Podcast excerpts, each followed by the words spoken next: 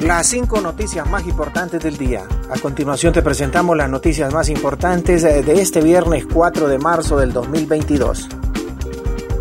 Secretaría de Desarrollo Económico erogó 61 millones de lempiras en sueldos y gastos de representación de tres funcionarios. Las autoridades del Consejo Nacional Anticorrupción, CNA, presentó este viernes un hallazgo preliminar sobre la auditoría forense especializada que realizó en la Secretaría de Desarrollo Económico, donde entre 2018 y 2022 se pagaron más de 61 millones de lempiras en sueldos y gastos de representación de tres funcionarios. Según el informe de más de 61 millones de lempiras en el pago de salarios, monto que la Secretaría ha erogado en tres representantes permanentes ante la Organización Mundial del Comercio en Ginebra, Suiza.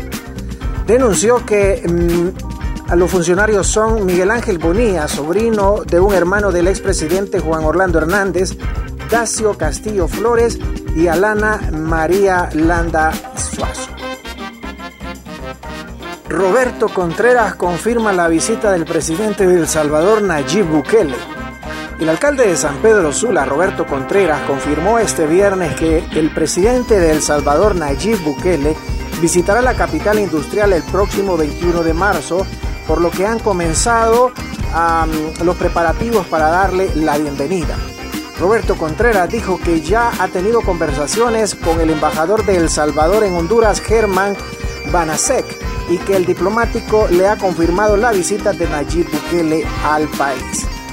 Destacó que como ciudad se le entregará un reconocimiento especial al mandatario Bukele. Durante las tormentas ETA y IOTA en la costa norte eh, fue la cara de nuestros hermanos salvadoreños y del presidente Bukele.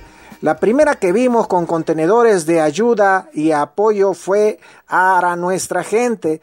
Cuando hicieron falta vacunas en los sectores de Honduras fue cuando el presidente Bukele nos apoyó. Por esa razón tenemos un regalo muy especial para él y queremos compartir unas cuantas horas con él, dijo el alcalde de San Pedro Sula. Continuamos con las noticias en las cinco noticias del día.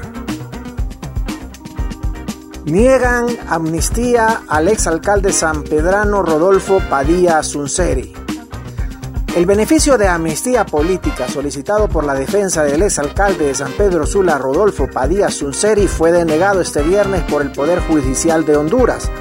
Por unanimidad, la Sala Segunda del Tribunal de Sentencia de San Pedro Sula declaró sin lugar la petición para beneficiar con decreto de amnistía al ex alcalde Rodolfo Padilla Sunseri, escribió el Poder Judicial en su cuenta de Twitter. Las autoridades del Poder Judicial en San Pedro Sula indicaron que la solicitud de la defensa no tiene razón jurídica debido a que está acusado de malversación de caudales públicos. Congreso Nacional consulta a la Corte Suprema opinión sobre restricción al Tribunal Superior de Cuentas. El Congreso hondureño solicitó a la Corte Suprema de Justicia una opinión relacionada con leyes y reformas a normativa vigente que restringen el accionar del Ministerio Público y buscan que la respuesta del Poder Judicial llegue expeditamente a la Cámara. Tras la derogación de la ley de secretos oficiales, las instancias civiles y voces ciudadanas han vuelto a exigir investigaciones sobre el manejo de fondos públicos en ONG que presuntamente han servido para lavar recursos, pero las reformas penales aprobadas por el pasado Congreso señalan que el Ministerio Público no puede entrarle a esos casos hasta que el Tribunal Superior de Cuentas concluya una investigación que puede durar de 3 a 7 años, limitando así la investigación del principal ente persecutor del Estado. Esas limitaciones fueron dejadas por el Congreso pasado y son parte de un blindaje legislativo que ha venido a frenar los esfuerzos de anticorrupción en el país y a fortalecer las posiciones de la justicia que en el marco de esas reformas y decretos ha optado por dejar en libertad a muchos de los imputados en casos de corrupción más emblemáticos judicializados por la extinta MASI y el Ministerio Público. Fiscales que presentaron acusaciones motivadas políticamente podrían enfrentarse a acciones penales.